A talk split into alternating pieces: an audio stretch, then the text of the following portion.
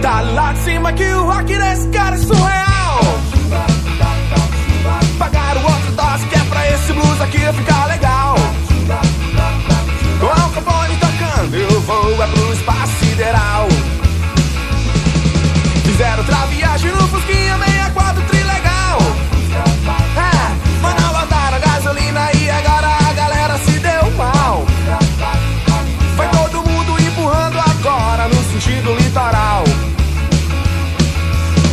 falei, isso não vai prestar. Você não me ouviu e agora quer chorar. Chora, baby. Não acredito em flores. É, é, você levou embora o meu alto astral. Uau! uau. Olá, ouvintes! Eu me chamo Vitor Maia e está no ar mais um Lariado. O podcast que o povo do Piauí aprendeu a amar e respeitar. Ou não? já tá rindo já. É isso, galera. A gente começa sempre pedindo aquela velha força de você seguir a gente no Instagram e nas plataformas de streaming, né? Vem de Spotify, você pode vir também de Deezer, você pode vir de, Castbox. Todos são válidos e nós estamos em todos eles, né? E é importante porque ajuda a gente, é só por isso mesmo, na verdade, que é importante. É a única relevância disso. Mas é sério, sigam a gente, até porque vocês vão ficar recebendo os conteúdos, né? É, não precisa a gente ficar enchendo o saco de vocês pra vocês ouvirem. E aqui comigo, compondo essa bancada maravilhosa, eu tenho o sad boy mais gente boa do Brasil.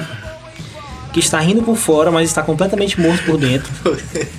Direto de Presidente Dutra, É isso aí, minha terra. Caio Felipe. Não nasci lá, mas é minha terra. E aí, galera, vamos lá pra mais um dia de merda. E o convidado de hoje é um convidado especial. Não.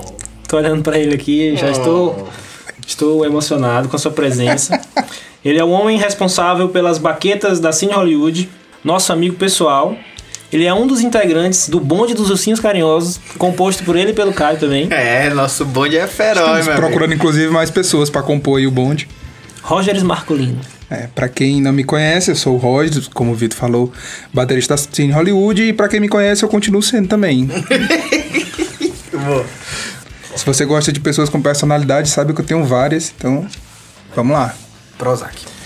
Então, meus seguidores, nós temos aqui nessa bancada três músicos já calejados pelo tempo, carcomidos também pelo tempo. Pelas pessoas também. A gente já toca os três aqui pelo menos há uns 10 anos, no mínimo, eu acho, No mínimo. nos rolês aí da vida.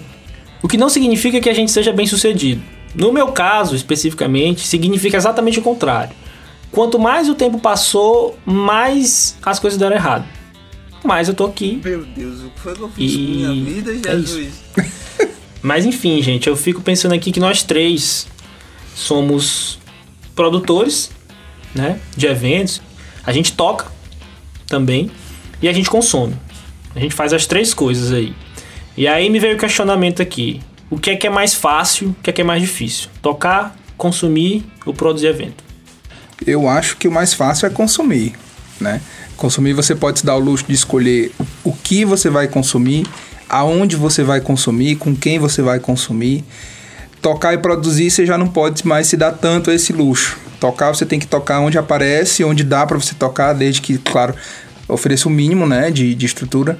E produzir a mesma coisa. Você tem que procurar o lugar, tem que submeter as regras do lugar, tem que procurar as bandas, tem que chamar as bandas. Então, o mais fácil é consumir. Nem sempre é o mais prazeroso, mas é o mais fácil. Tem consumos e consumos aí. É verdade. Às vezes a gente dá com os água. só. É. Rapaz, é, o mais fácil é consumir. Eu já me meti numa roubada uma vez, negócio de consumir evento. Eu comprei numa compra coletiva um show da Beyoncé no estádio Mané Garrincha, em Brasília. Até agora tudo perfeito. Tudo É. pra dar certo. Morava lá, odiava e odeio aquela cidade. Mas enfim, quem gosta, o problema é seu. É, Aí depois tu pede pra eu cortar. Ele fala essas coisas e pede pra eu cortar depois. Eu só Não falo quando é não. pessoas daqui. Aí, os, retor os repetidores do estádio não estavam funcionando. Então você tira, assim, você tá num estágio, a mulher tá tocando uma porra de uma estrutura que eu nunca vi, velho. Também fui em poucos shows grandes. É uma porra de uma estrutura que eu nunca vi, bicho. Grande, mas não funcionou. Porque o som ficava. Você pegava o rebote do eco. É, é isso que eu ia falar. Porque consumir é, é o mais fácil na teoria. Mas assim, festivais gigantescos. Cara, não é mole não, velho. É, não. Eu tive uma experiência de ir no Rock in Rio. Eu fui no Rock in Rio que era... foi- acho que foi o primeiro que foi dois finais de semana, acho que 2015, se eu não me engano. E, mano, sabe a sensação que eu tive? Quando eu fui pra lá? É tipo quando o- o- os pais de vocês levam você no mercado da Pissarra. Nos primeiros 30 minutos é sensacional, tudo é é diferente, você vê um monte de loucura, mas passou os 30 minutos você, velho, velho, eu não vou aguentar muito tempo aqui porque isso aqui é uma loucura, entendeu? Então, tipo, é extremamente cansativo, mas existe a recompensa, né? Porque você tá no show porque você quer, né? Sim. Mas tem esses detalhes de consumir. Eu também fui no. Outro que também foi duro. Foi o. Eu fui no Lollapalooza, porque eu sou cult, gente. Eu sou hype, né? Eu sou hype. White People Problems. eu Eu, fui no Lollapalooza, sofri e tal. Foi muito Eu- sofrido, meu Lola, velho. Pulo do gato agora, ainda na Oh, Black meu. Keys, assim. Tava com a camisa daquela marca Ramones. É. Aquela marca. Eu fui curtir um The Killers, um, um, um The Killers, um, né? Um Arctic Monkeys. Um Arctic Não, tô zoando. Eu fui, eu fui assistir The Killers, porque eu sou indie também. É, e daí, cara, pra sair de lá, parecia um. Parecia um formigueiro em chamas, tá ligado? Todo mundo sai na mesma hora quando acaba. Óbvio, né? daí foi foda.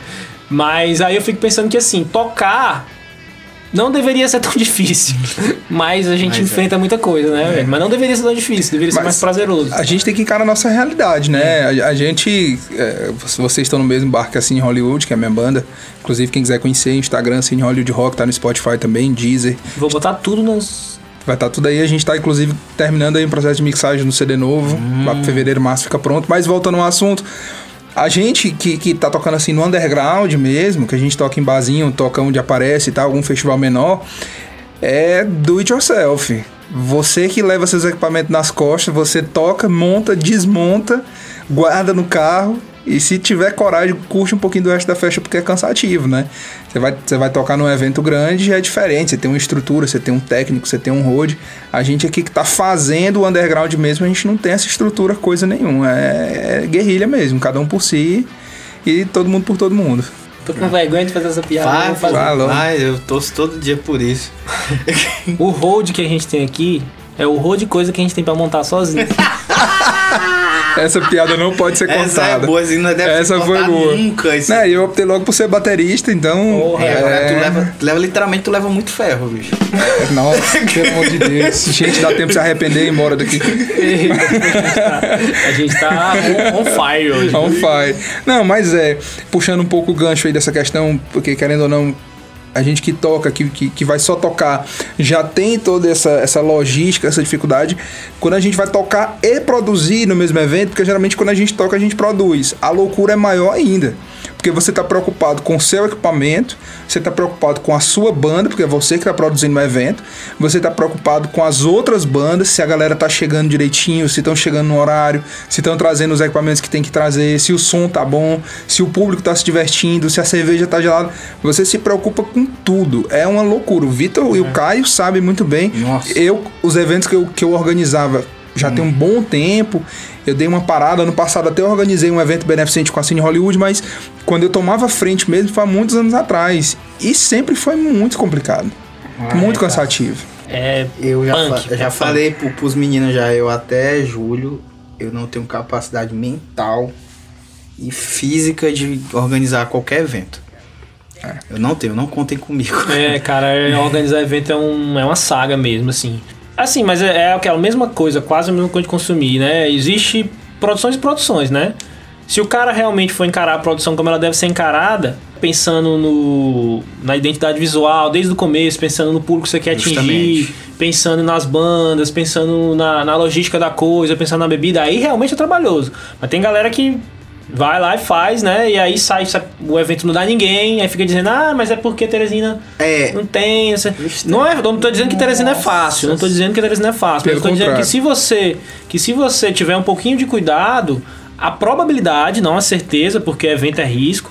A probabilidade de a coisa dar certo, de você conseguir atrair um público, é bem maior, né? Do que você chegar e chamar, vou chamar a banda só as bandas dos meus amigos, botar o ingresso 20 reais, ou vou botar o ingresso, ou vou botar de graça, que às vezes botar de graça também você você tá mudando o público. Você, ó, vai ter gente que vai deixar de ir porque é de graça. Sim. Entendeu? Quem é que você quer levar pra lá? E quem é que você quer levar pra lá que vai atrair outras pessoas, entendeu? Então tem que pensar em tudo, né? E aí é que você vê que além do dia ser ultra punk, todo o trabalho de preparação é ultra punk também. Com certeza.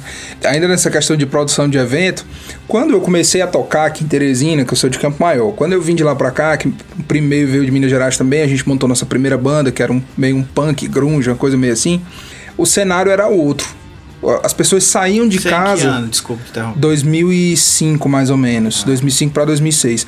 As pessoas saíam de casa para consumir autoral. Justamente. Toda banda aqui em Teresina, ainda que fossem duas ou três músicas só do repertório, mas todo mundo tocava autoral e todo evento tinha autoral. Então era um pouco mais fácil você conseguir produzir. E assim, não tinha tantas opções. Para você ouvir um rock aqui em Teresina, só tinha lugares undergrounds. Então, quem foi mais velho aí vai lembrar, tinha o Burger Monstro Rock, que a entrada era dois reais e todo show lotava. Eu cansei de organizar show no Burger Monstro, que eu pagava o som e saía de lá com 60 conto ainda. Isso a gente tá falando de uma lanchonete Isso cobrando dois 15 reais pra entrada há atrás. 15 anos atrás. E você conseguia sair com 60 reais de lucro, entre aspas, digamos assim. E todo mundo menor de idade, correndo atrás das coisas. Tinha o Trilhos, que é o Guilherme Muniz, da Aloha Howler, organizava muito evento massa lá. Fui muito lá. E era autoral. Eu lembro de um show que a gente fez lá, a organização do Guilherme, que foi Astúcia, Parasite, que era a minha banda, veio Piron Heron de Fortaleza, One Day da Argentina e Punkers 86. Todas bandas autorais. 86, e casa cheia. E não tinha tanta dificuldade. Naquela época, você não tinha um Instagram para promover publicação. Ah, Mas você tinha um público autoral. A galera curtia o som autoral. Sim. Hoje você precisa se esforçar muito mais para conseguir fazer um evento e atrair o público autoral. É muito mais difícil. A- mesmo hoje, estando mais fácil você divulgar o seu trabalho autoral, é mais difícil você conseguir atrair o público. Porque hoje a gente tem os bares de rock que são um pouco mais mainstream, que são um pouco mais requintados, requentados é ótimo, são um pouco mais requintados e Também, tal. né? E a galera que frequenta esses lugares, que é uma grande parte do cenário do rock hoje, é cover. A galera quer ouvir cover, porque a galera quer sentar, conversar e beber. Então o cara não quer ter que conhecer uma música. Sim. O que ele quer é ouvir uma música que ele já conhece e curtir ali. Conquistar esse público é muito difícil O hoje. que é, o que é, é bizarro, porque assim a gente fica pensando que a velocidade da informação hoje é muito maior do que antes, né? Sim. Então as coisas chegam, tipo, você tem acesso, pô, se eu quiser ouvir o, o, o disco da Cine Hollywood, inclusive indico, só acessar o Spotify você tem lá. Então, pô, você não tem esforço nenhum pra fazer isso. É tipo, velho, para 10 minutinhos, escuta duas músicas, pô, curtiu, vai pra mais um, enfim. Só que assim, ao mesmo tempo, isso é uma bênção e uma maldição, tá ligado? Porque, tipo, o excesso de oferta faz com que o cara não valorize tanto o que tá no mercado. Exemplo, o cara fala assim, mano, eu gosto de death metal é, nórdico com mulher no vocal e com um baterista que usa pedal duplo. Se não for assim, eu não curto. O cara vai achar no Spotify exatamente isso, entendeu? E vai ficar preso naquilo ali, entendeu? Então tá tudo nichos ultra nichado, entendeu? Sim. Beleza, nichos são ok, acontece, eu acho bom até. Mas acontece que as pessoas, para consumir agora, quando elas se dão o luxo de parar para procurar uma coisa além das nostalgias que ela escuta, daí a galera tá ouvindo as coisas exatamente que o perfil dela. Então você não se permite mais tanto, entendeu? Antigamente a gente não tinha tanto esse acesso, então chegava as coisas na gente. Eu lembro em 2004, mais ou menos, que System, Sy- System of a Down chegou em mim, entendeu? Eu não fui atrás não, só chegou, eu vi a galera tocando, mostrando no, no violão e eu sem entender. Depois alguém me mostrou a música e eu não gostei, aí depois eu escutei mais um pouco e tipo, eu só fui gostar depois de um tempo, assim, sabe? Sim. Por insistência de tantas coisas chegar no meu ouvido. Hoje não chega mais. Sim, pois é. E outra coisa que a gente percebe, assim, vamos falar especificamente do, do campo onde a gente atua, né? Que é o rock. Seja um rock mais leve, um rock mais pesado, a gente tá no rock, né? O rock não é o tipo de coisa que a pessoa vai como vai pra um forró, por exemplo, que o cara vai pra dançar, não sei o que, não.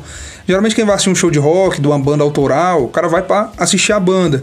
E aqui em Teresina, a gente não tem um espaço pra isso. Hoje, o que a gente tem aqui onde as bandas tocam é um pub que a banda fica no meio das mesas e a galera às vezes tá ali do lado da banda. Então você nem tem tanta oportunidade de mostrar o seu trabalho que às vezes você vai tocar, cara tá ali do lado da caixa de som, ele não vai ter paciência, ele quer estar tá tomando a cerveja dele, conversando, ele não vai ter paciência para conhecer tua banda, para ouvir com detalhes.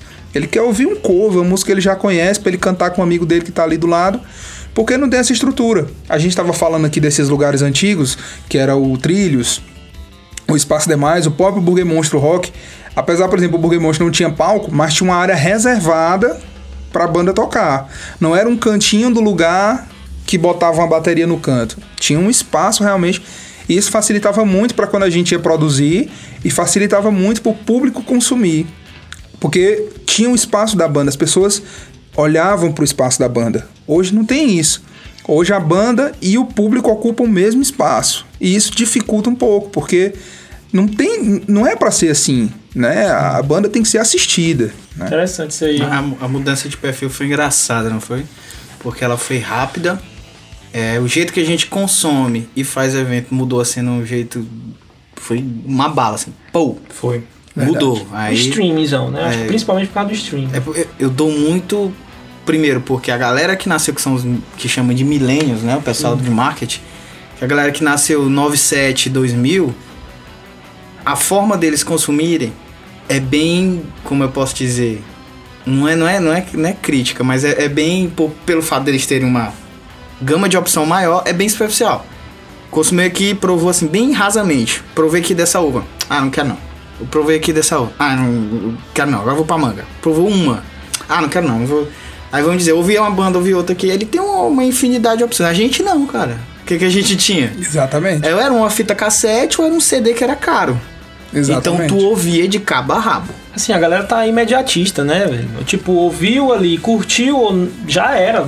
Se eu curti, eu curti. Se não, acabou. Se eu já fiz minha crítica aqui, já vou no Twitter falar do, do que eu achei da, da música. ou- e acabou ali. Não vou voltar atrás mais, porque eu tuitei já acabou. Ó, né? Não é- posso é- voltar atrás. Assim como se pode apagar um tweet, eu não posso voltar atrás. Mas essa geração meio que tem essas coisas, sabe? Como a gente tá falando de experiências de ouvir, de ir a show e produzir, é, eu vou contar uma experiência minha com relação à música. Tem três bandas assim que eu, que eu digo que são as que eu mais gosto. Que é o Raimundos, o Guns, que foram as primeiras bandas, e o The Clash. Uma impactou assim de uma Tu forma. tirou, tu tirou Chiquititas da lista. Não, não, Chiquititas. Chiquititas E RBD, é- claro. Não, RBD e Chiquititas estão mais do que tudo. Ele citou no episódio passado. É, RBD é foda, pô. Ai, Alma Rei, beijo, Mia Colucci.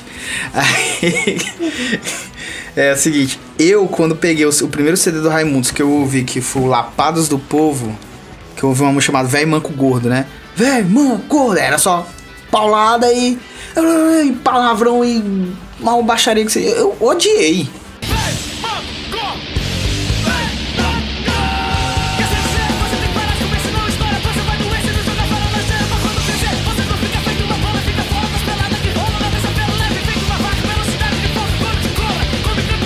Que banda ruim da porra, bicho. Aí depois eu fui ouvir Eu Quero Ver o Oco. Aí eu falei, velho, isso aqui é a mesma banda que tava tocando. Então, se fosse um moleque hoje, velho, uma cor eu vi. É, é uma merda, é uma merda. Ele já disse que toda obra do artista é uma bosta. Aí vai no Wikipedia, lê. Aí, aí no Wikipedia vi- vira especialista do artista. Porque ele leu no Wikipedia que. Não, eu não sei. eu não sei se eu tô sendo saudosista, mas é. É, é, assim, eu. Experiência parecida, cara. Eu lembro que quando eu. Eu nunca fui muito fã de, de pedir. no- nos meus aniversários, pedir presentes muito. Né? Falar, velho, eu pensava assim, não, vou pedir uma coisa simples, assim. Nunca fui de pedir coisas muito exageradas, não. Aí eu. Que eu ando até mulambento hoje também, do mesmo jeito. do É, mesmo jeito. também sou mendigão. Chegou no meu aniversário de, sei lá, 11 anos no caso. Daí eu pedi pro meu pai um CD do Silverchair, porque eu ouvia Silverchair na MTV. Eu acho que na época tocava na Malhação.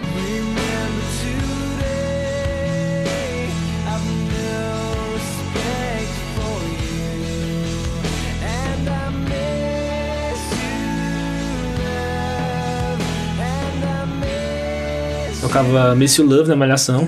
E aí eu falei assim, velho, eu vou comprar. Já tinha. O, o, o Silverchair tava lançando o Neo Baron, que era o terceiro CD deles, e eu não sabia que era um CD diferente. Eu pensava que era um grungezão igual ao primeiro e o segundo. Igual o Freak Show, né? Igual o Freak Show, o Frogton, mais ou menos.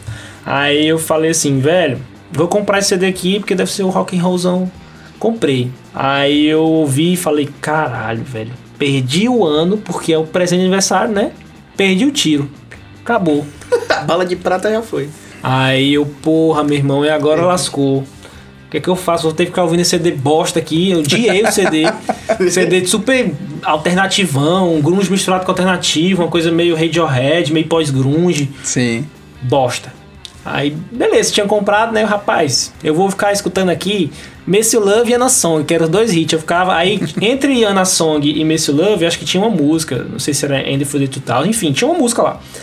E aí eu acabei gostando da música que tava no meio, porque eu não queria ficar passando. Aí o rapaz, eu ouvi agora do começo certinho. Meu irmão, hoje é basicamente um CD que eu acho mais genial, absolutamente sensacional numa banda de, de pós-grunge, que é o Silverchair. E cara, porque eu ouvi insistentemente, assim, Sim. sabe? E ao mesmo tempo eu, eu complemento o que o Caio falou, que tipo assim, às vezes a gente tá parecendo querer ser saudosista, mas não é. Porque eu vejo qualidades também Sim. na capacidade dessa galera de absorver tanta informação. É, eles têm uma qualidade Claro. desgraçada. Sabe? Porque, tipo, eles de fato, você vê, meu irmão, chega 300 mil bandas, pô. O cara pega o Spotify aqui, todo dia ele faz a Daily Mix, Sim. que é um monte de banda, meu irmão. Então, tipo, o cara tá absorvendo ali. E Lógico que ele não consegue aprofundar tanto. A gente já não, a gente meio que não tinha opção. Acabava virando especialista numa coisinha ali. Pô, agora tinha de grunge. profundidade. É, tinha profundidade. Então, tipo, é diferente. Eu tô dizendo que é melhor. Claro. E outra coisa, a gente não é uma crítica. A gente tem que entender o cenário para se adaptar a ele. A gente não tá criticando. A gente tá entendendo para se adaptar a ele. Aí eu vou até citar como exemplo, puxar a sardinha mais uma vez pro lado da Cine. A gente buscou entender esse cenário, essa dinamicidade da informação. E esse próximo CD que a gente está lançando é um CD com sete músicas. Curtinho. São só sete músicas. As músicas são pequenas, salvo uma ou outra que acabaram ficando um pouco maior, mas são músicas pequenas e um CD de sete músicas. Por quê? Porque a gente sabe que hoje ninguém para mais para ouvir um CD, para sentar, deixa eu ouvir esse CD aqui de cabo a rabo. Ninguém faz mais isso, principalmente um CD grande. É muito mais fácil o cara pegar, ele ouve a primeira música, gostou, diz, opa, esse CD aqui. Ah, são só sete músicas, deixa eu ouvir aqui rapidinho. É muito mais fácil. E aí, lo- logicamente, ninguém gosta de um CD inteiro. Você se identifica com algumas músicas, mais ou menos, mas você não, não tem todas as músicas como suas favoritas. Então, a gente com sete músicas dá a oportunidade da pessoa gostar mais de uma ou de outra, mas de pelo menos ouvir todas. Que é exatamente onde volta porque a gente estava falando. A gente, quando faz essa abordagem, como era antes e como está hoje, a gente não está criticando.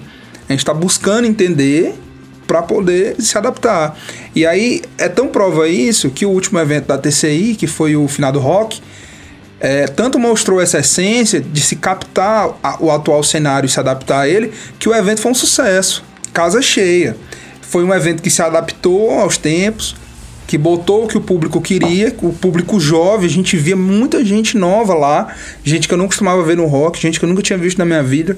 Galera tava lá. Então isso é fruto dessa consciência de que as coisas mudaram e a gente tem que se adaptar a elas enquanto músicos, enquanto produtor e enquanto consumidor. A gente tem que se adaptar. É, uma das maiores preocupações da gente lá quando a gente produziu todos os eventos da gente, né? Mas lógico que a gente foi aprimorando essa capacidade, né? Mas a nossa preocupação principal era essa mesma, de tipo conseguir se comunicar com a galera nova, sabe? E o nicho assim de ser uma coisa meio alternativa ainda, de pegar essa galera que curte um som estranho e tal. É, Eu sempre, é, te cortando.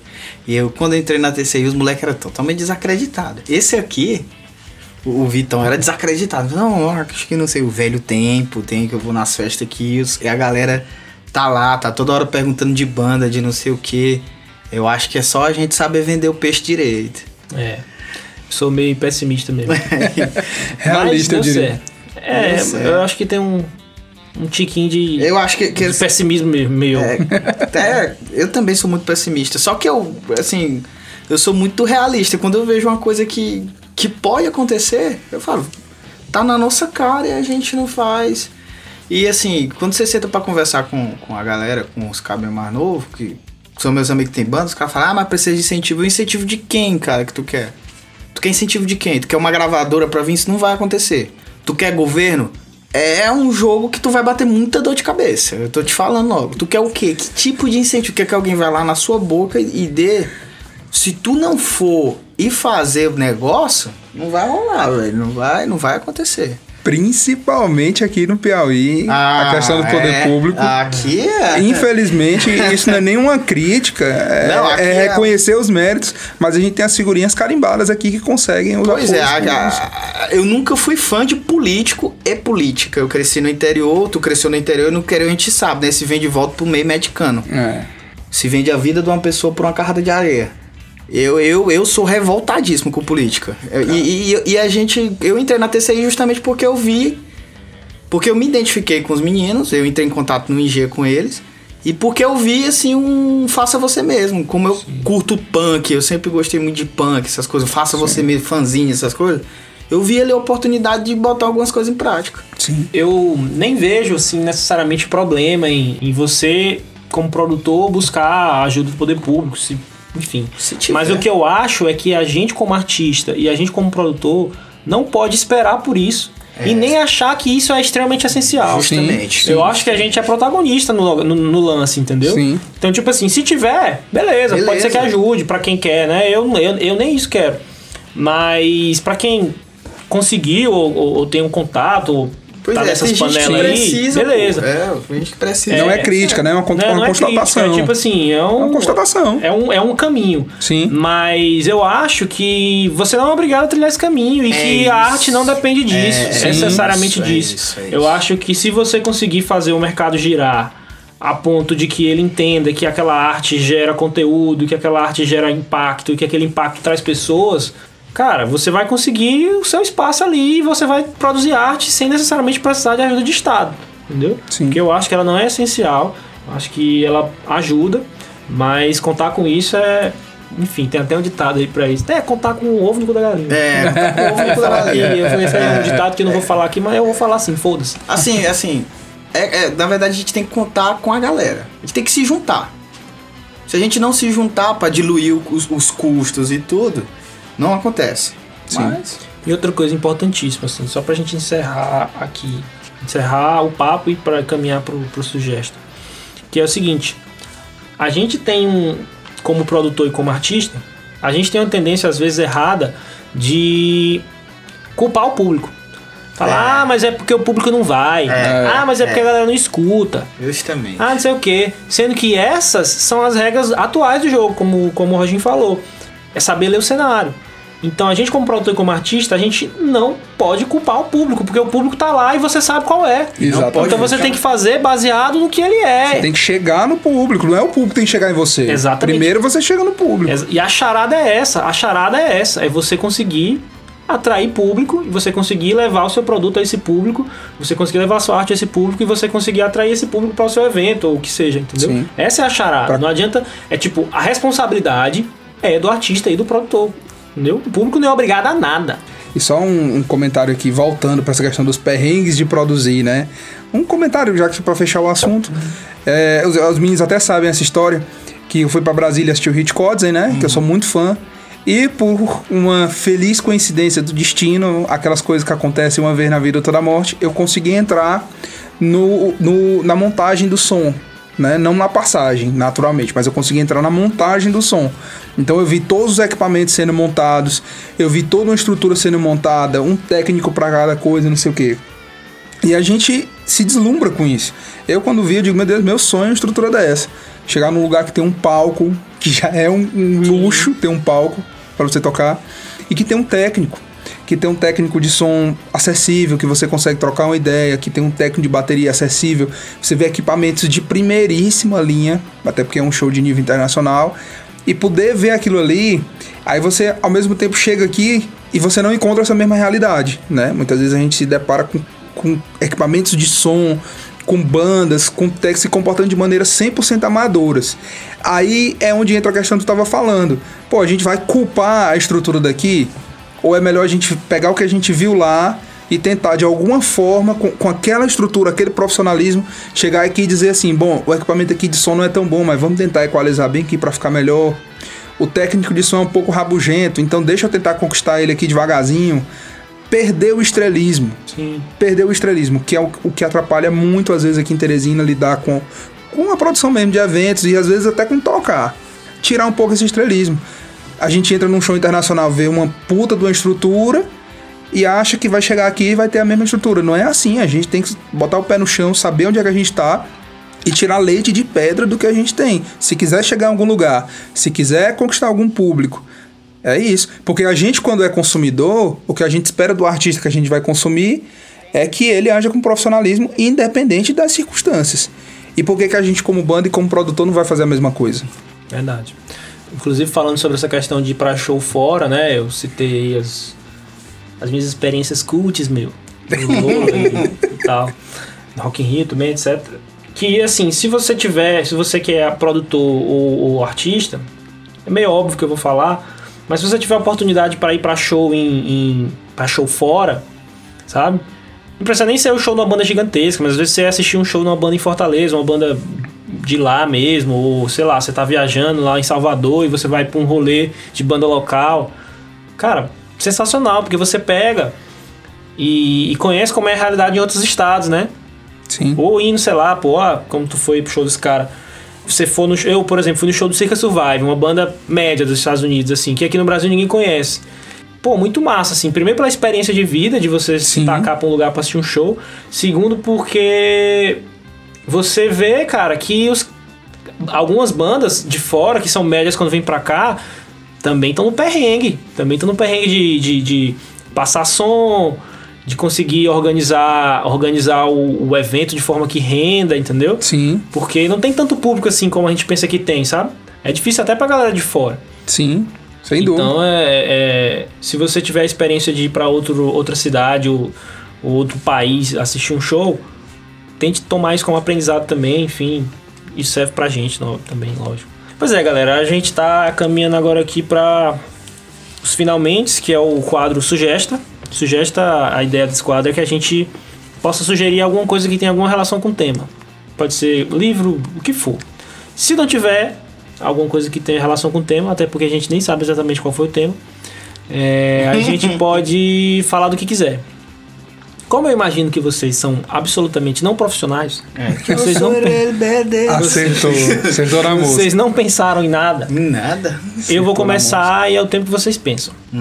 Eu vou sugerir um filme que é o Detroit Rock City, que é um filme muito foda, é um filme meio comédia, quer dizer, é comédia, da história de uns caras que tem uma banda cover de Kiss e que o sonho deles é assistir um show do Kiss. Que esse filme é legal. E, é, e a história deles, a mãe deles, a mãe de um deles, ela é uma super conservadora, assim, e ela queima os ingressos dos caras. E aí a história é eles tentando ir pro show mesmo sem ter o ingresso. E, velho, é muito foda. Então é, tem a ver com essa história de, de, de que vale a pena você fazer um esforço pra ir num show de uma banda que você curte. É, tanto como fã, mas também como uma experiência de vida, tá ligado? Caio jogou a bola pra mim, Uhum. também não pensou em nada. O Caio, o Caio é, é um absolutamente não profissional. É um, Eu sou ele, velho. Eu vou, eu vou dar, dar a rescisão dele. Ele tá no aviso, tá no aviso prévio. Pois eu vou fazer diferente, eu vou recomendar duas coisas então. Para os amigos que são músicos também, bateristas, eu vou recomendar primeiro um canal do YouTube do Renan Martins, que é um baterista aí do meio gospel, mas que manja muito de estúdio. Então, para quem quer começar a produzir dentro de estúdio, a gravar e tudo mais, é o Pulo do Gato. Ele manja demais essa parte, então se você se interessa por produzir, que produzir não é só produzir show, quando você fala de produzir música é gravar também. E outra coisa que eu queria indicar é um livro chamado Ghost Rider, que em português foi traduzido para Estrada da Cura. Mas o livro é do, para mim, é o maior- do maior baterista de todos os tempos, que é o Neil Peart, do Rush. E o livro hum, é, conta a história de vida dele, um momento em que ele passou por, por muitas desgraças, quase desistiu da carreira e tudo mais, e como ele conseguiu dar a volta por cima disso. Já que a gente falou um pouquinho aqui de adversidades, né? Eu acho que é um livro bacana também. É uma história muito boa. Você encontra aí nas livrarias esse livro e vale a pena a leitura também. É, agora é eu. O profissionalismo vai bater agora. Te vira. Momentos de. Raimundos, indico Raimundos. DVD duplo ao vivo na MTV. Eu sempre Reggae do indico. Maneiro, indico reggae do Eu Maneiro. indico o reggae do maneiro. Eu sempre indico uma banda também, né? Só que o Vitor ele fica cutucando a gente aqui, ele despertou a fera. Peraí. Ó, tem um podcast legal que é do Hugo. Ele é um produtor muito foda, trabalhou com banda sertaneja de rock e tudo. É Quero Ser o Produtor. Ele, ele, ele fala praticamente algumas coisas que ele passou. Ele dá dicas de, de produção de evento, produção técnica e de produção de show, que é, e a produção artística, que ele faz tudo, né? Quero ser o produtor. E o outro é um CD do Damned, que tem uma música chamada Nietzsche, Nietzsche, Nietzsche.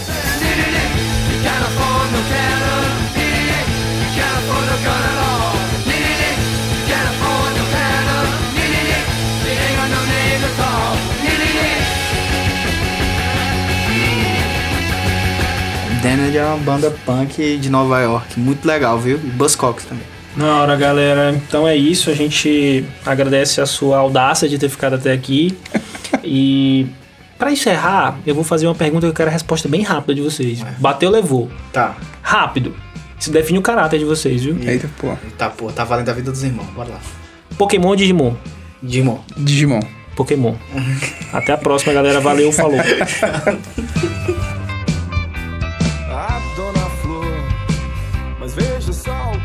você perdeu.